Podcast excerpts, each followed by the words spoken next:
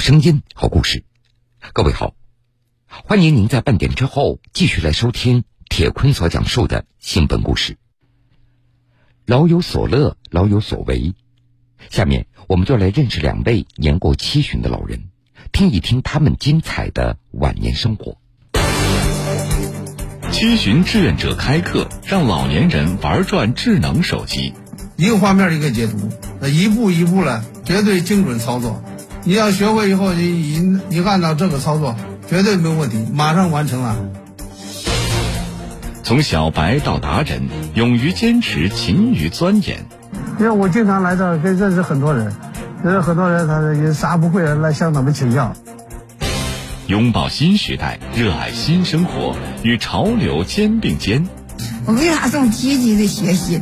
因为我就是要赶上这时代的潮流。这位老师有点潮，铁坤马上讲述。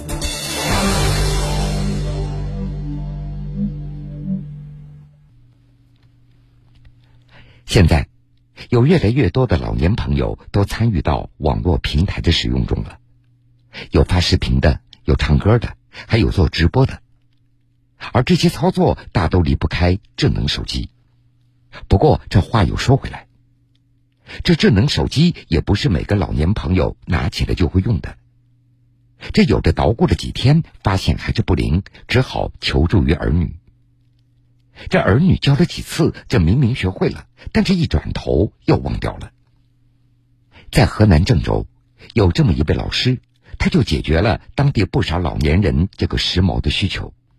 他叫吕文良，是郑州市社区科普大学的科普志愿者讲师。他的工作就是专门教老年人如何掌握智能手机的操作技巧。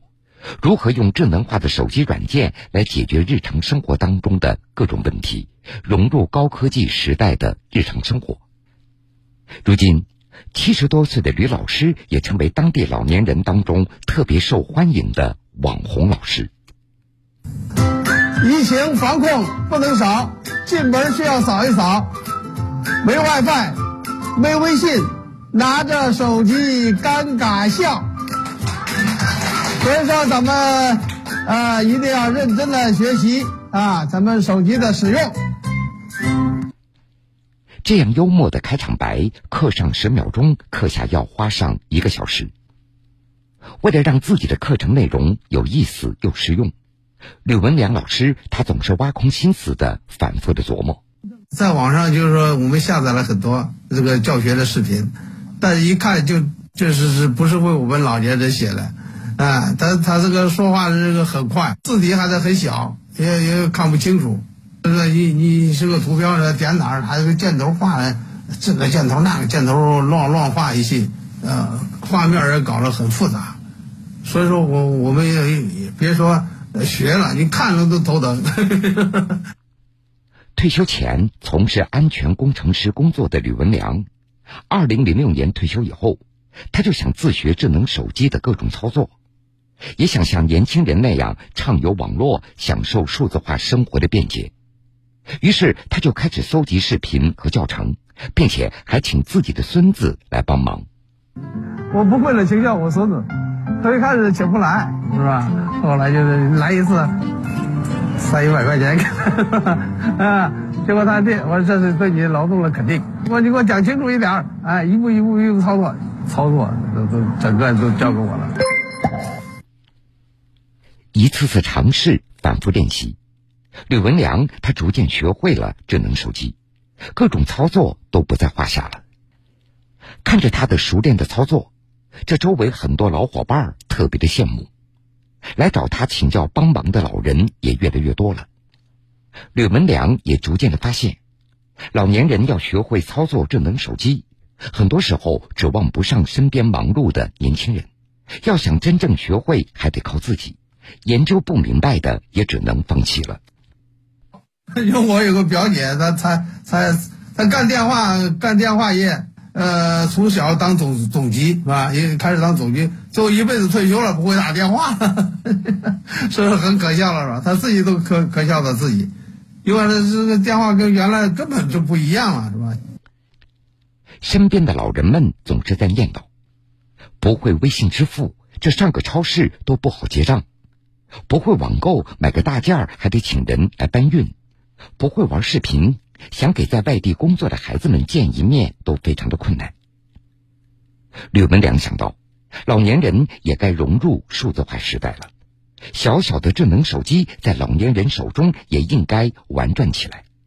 于是他决定要开课教学，用了十个月的时间，他找图片、剪视频、想台词、做课件，从生疏到熟练，他做好了充足的准备。你不用这一上孩子去讲大道理吧？那谁搭理你？所以你讲课你得讲究艺术。我手机讲的 PPT 讲就是手机一个画面一个截图。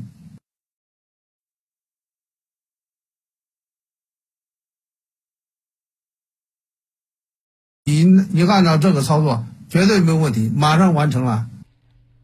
在退休后的第二年，二零零七年，吕文良加入了郑州市社区科普大学科普志愿者讲师的团队。就这样，他带着干货满满的神操作指南走进了社区，为老年居民开启了这个特殊的课堂。没有长篇大论，几乎每堂课吕老师都是用一个难题开篇。直击大家的难点和痛点，所以很多老年人对于吕文良深入浅出的讲课所吸引。这个老师讲呢，深入浅出，哎，能够抓住老年人的心理。你不会，我就反复讲，哎，我可以走到你身边，把你手机拿出来，哎，一点一点给你翻，一个动作一个动作，一个细节一个细节的教你。所以你看。这个课基本上做了满满的课堂了。一开始的时候啊，一点都不会。嗯嗯，我为啥就跟着李老师这么着？他上哪个社区讲去，我就上哪个社区讲去；我就上哪个社区听去。我为啥这么积极的学习？因为我就要赶上这时代的潮流。这一段时间下来，吕文良聪明了，他的课程名额总会被各个社区抢订一空。吕老师他从来不行路远，七十多岁的他忙碌的时候一周要跑十几个小区，不过他却是乐此不疲。不仅如此，疫情期间他还坚持开了网课，最火的视频观看人数多达五百八十万，吕文良也成为粉丝们心中的网红老师。哎，我很忙，但是我很快乐，是吧？天天给老年人讲课，天天给老年人交流。等于给大家服务，为人民服务是最快乐了。说到底，是吧？吕文良的潮课堂涉及了郑州的很多小区，远的地方他路上要转乘五趟公交车，往返要花三个多小时。有的社区条件有限，还需要他自备投影仪和电脑等等的设备，还得拉着小推车去上课。如今小推车他已经用坏了七八个，但是吕老师依然是风雨无阻。由于智能手机的软件更新的非常快，吕文良还要紧跟节奏，不断的更新课程。快节奏的教学生活让他自己也是学完这个学那个，家中的孩子们也开玩笑说他比年轻人还要忙。但是吕老师他自己非常享受这份忙碌和充实。在郑州的电子产品二手市场，光顾那里的老年人并不多，但是吕文良却是这里的常客，每个月他都得去两三趟。这不，这天他又来找老板请教问题了。他们这二手市场，他们都会修理，他们都会都懂里边的结构，啥都都懂，所以为咱们都给学了很多知识，那很多操作你不会了，你叫他们帮你解决掉。因为我经常来这儿，跟认识很多人。人很多人，他有啥不会，来向他们请教。就是大公交车过来，走走走过来，然后给他问啥问题都给解决。电子大厦的二楼，吕老师他会经常来。这是一家卖二手投影仪的店面，里面的最新款手机投屏设备吸引了吕老师的兴趣。好了，投影仪，学员讲课用这个手机投屏，嗯，更方便了。线插上以后不亮咋办？它有的是 F 八，有的是 F 三，像联想的 F 三。这个就是机器带着，你你年龄大，你你带着不方便。扫着扫着，扫着。我看他比较好学好问，每次来都是都是一大堆问题。我给吕老师现在早都加了个微信了嘛，他在现场不会用了，就是给我发视频呐，或者是电话，我都给他基本上就是远程指挥吧。要上课的社区的情况有差别，有的社区老旧，没有音响、投影仪和电脑等这样的设备，而吕文良上课要用到电子课件。为了不影响上课的质量，他开始自己淘宝，小到摄像头，大到笔记本电脑，从不知如何开口问价到门儿清的电子达人，下载软件，找准接口，切换模式。如今，在吕老师看来，这都不是事儿。有人笑话我，他吕老师你出差了？啊，我去讲课了。我说出差了。你到哪个社区讲课时，他的设备不全的话，我马上给你拉出来，不耽误讲课。你必须得有视频，你视频，他看了一眼，看的眼泪就拔不出来了，有这个效果。而在吕文良看来，自己现在可以努力的跟上科技时代的脚步。可以说是得益于年轻时的宝贵的工作经验。高中毕业之后，吕文良被分配到当时效益不错的国棉厂，从事车间安全员的工作。刚工作没多久，他就遇到工人因为操作不当导致车床起火、沙定被烧的事故。问这个呃挡车工，呃你你怎么着火了？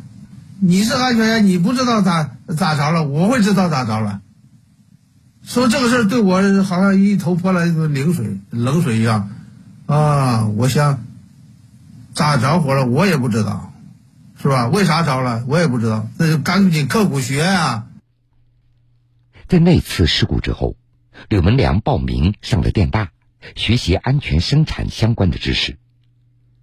为了记得更加牢固，他还把操作规范编成了顺口溜，做成实践考核的题目发给车间工人。这一段时间下来，收到了很好的效果。如今，吕文良就是把类似这样的方法又用到了他的老年课堂上。他还自编了练习题，答对题目、正确完成手机操作的学员就可以获得他准备的一个小奖品。这样一来，大家的学习热情更高了。嗯，我电脑知识以前也是一窍不通，后来跟李老师学习。我现在已经为电影做了六十多吧，是吧？你不学被社会啥也不知道，被社会淘汰呀。你看我现在，我出门我不带现金，我一手机都解决了。学会这智能手机，制造这个相册，他们都给我竖大拇指，给我点个赞。我觉得他们这些老妈还没被时代抛弃。你老年人了，社会不能跟着你跑。社会跟着你跑就没办法前进了，对不对？只有你怎么跟着社会跑，与时代同行。人的身体不可能永远年轻，但是通过学习，可以使你的精神永远年轻。那有时候歌唱的好，革命人永远是年轻，啊，就像大松鼠松柏长青。所以我们只要修炼好自己的心态，啊，使自己永远保持永远革命向上的心情，是吧？我们精神永远年轻。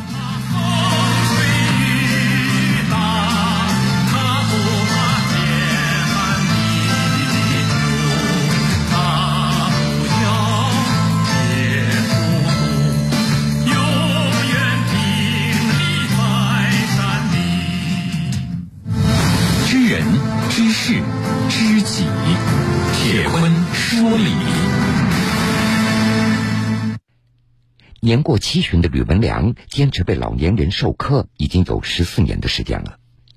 据统计，他累计授课已经超过一千一百课时，志愿服务时长超过了一千六百个小时。他上过课的社区在郑州当地已经有一百六十多个。这些数字不仅体现了吕老师的辛苦，更加展现了吕老师对这份志愿者讲师工作的热爱。追求现代生活的无限热情。每个人都会有衰老的那一天，但这变老并不意味着变成落在时代脚步后面的人。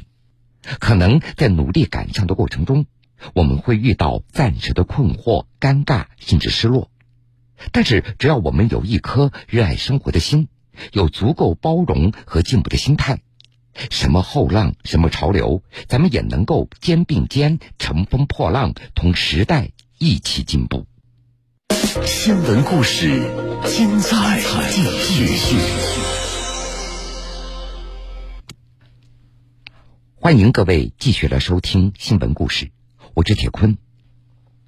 吴于仁退休之前是同济大学的物理学教授，他讲了将近三十年的大学物理，如今。七十二岁的他想的是如何做好科普，如何可以帮到更多的人。三二一，好，有网友问法拉第笼是怎么回事？法拉第笼是一个金属的笼子，由于导体平衡的时候是个等式体，所以即使带电，电荷也是留在导体的外表面，而不会在内表面。看到没有？看到没有，外边张开来了吧？看清楚了吗？里边呢，纹丝不动。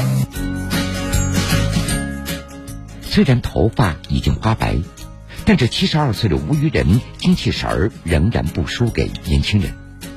这天，他又一次站在了摄像机前，录制物理趣味小实验，用短视频做科普。吴于仁坚持了三年多。视频总播放量已经超过五千万，他还因此被许多孩子叫做无所不知的科学姥姥。太空中的宇宙射线能量巨大，致命啊！但是地球的磁场和大气层保护了我们。你看他们的轨迹是不是像一把大扫把？像这样的扫把，高能粒子进入大气以后。和大气分子发生相互作用，哎，能量互相、互相、互相，慢慢的一层一层的减弱，最后到我们身边已经是这个末梢须须头了。能量大。我想突出的是现象的有趣，物理现象是一种普遍规律，嗯，好多地方都用得到，在我们生活中都有，而且你要想想探索的话，可能很简单的东西就能探索到。位于贵州的天眼帕斯特，口径五百米。这究竟有多大？视频中，吴姥姥举起一口铁锅，说：“如果用它装满茅台，全世界每个人可以分到四瓶。”神舟十三号发射了，要得到与地球同步旋转的第一宇宙速度，到底需要有多快？姥姥又掏出一个矿泉水瓶，注满液氮倒过来，咻的一声就没了影。而这仅仅是宇宙速度的万分之一。今年诺贝尔物理学奖的预测中，慢光原理曾是大热门。世间传播速度最快的光又是如何减速的呢？就好像你在前方没有人的路上跑，跑出你的极限速度。但是，如果在熙熙攘攘的大街上，小度也在散步，你还跑得快吗？肯定就慢了。慢光研究者就让钠原子密度加大，怎么加大？温度降温啊。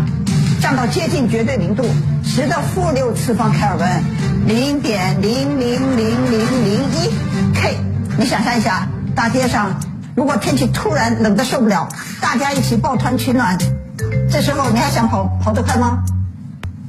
物理是所有科学技术的基础嘛，这个物理学习的生地，应该说是，首先他要有兴趣。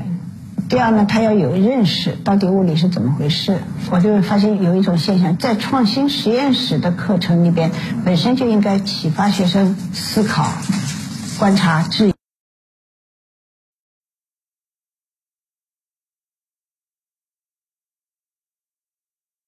他们很在意，那么怎么学到的，他们就不是太研究。退休之前。吴于仁是同济大学的物理学教授，他讲了将近三十年的大学物理。他发现，即便是物理专业的同学，经常也只是按照高考分数选择了本专业，可能也只是很擅长做物理题，但是并不热爱。多年反复大量的习题，已经将这门课程与晦涩的原理、繁琐的运算捆绑在了一起。同学们缺乏好奇心和探索欲。眼睛里的光亮也消失了。那我就觉得要提高他们的动力，就做了一些对教学媒体的研究，比如演示实验、探索性实验，增加趣味性。那那那那时候我就想了，教大学生这样，那我就觉得这些手段如果要将来用在中小学生上，早一点培养他们的兴趣，那是更更加好了。年轻的生命是宝贵的，刷题太耽误时间了。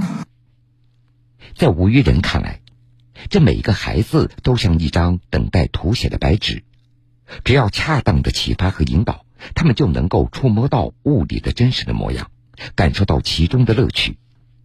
如何把科普还原到真实的生活中，常常让吴于人费尽心思。每一个短视频的脚本都是他和同事们这样一点一点的设计出来的。虽然已经七十多岁了。但是吴于人仍然点子多、脑洞大，经常和年轻人连轴转，争取一周拍三条视频。吴于人每天还有培训教师、调研等工作，这些视频基本都是晚上所拍摄的。八零后的编导李荣浩是他的搭档，给视频也增加了不少调皮的音乐、表情包。但是吴于人他更加在意的是内容的准确与严谨。肯定是先教我懂了，然后才能拍嘛。用吴老师的话说，能拍个半年，跟他基本大学文科生的物理就 就就及格了啊。吴于人他最喜欢的评论就是大家给他挑毛病，指出哪里还不够严谨。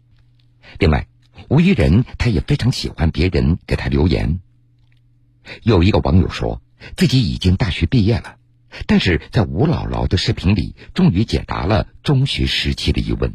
高兴就是大家关注这个，就说明我做的事情是会需要的嘛，所以还是应该很好做。嗯，另外呢，就是还有一点，我就觉得肯定有这个因素，就是一个老太婆能够这么讲，是吧？这这这这觉得好玩点，新鲜一点。如果是一个男的，也不会有我那么引人注目，肯定的，对吧？科普啊，不是光科普科学的知识，而是他们也学到了科学家的精神，自己去寻找规律，找出规律，就重走一下科学家走的这个路。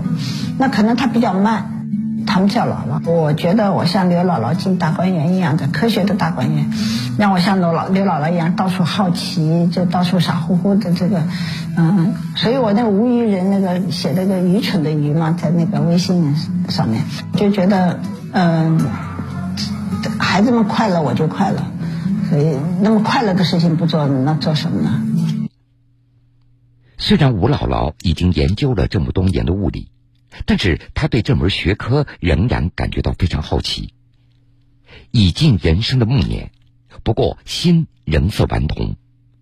手机的这一端，我姥姥一直等着孩子们共同游戏，回答他所提出的思考题。刚才讲到管子这么听，还不够过瘾吧？你能听出右边的、左边的哪个长哪个短？你们听听看。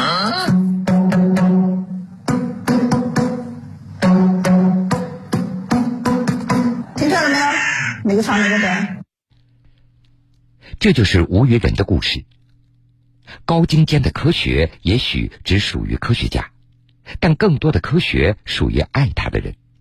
而科学精神却应该属于每一个人，因此，在科普的过程中，传播的绝不仅仅是科学知识，更有科学精神。而一旦我们的社会拥有科学精神的人越来越多，那么这个社会也就变得可爱了很多。好的，各位，非常感谢您收听了这个时间段铁坤所讲述的新闻故事。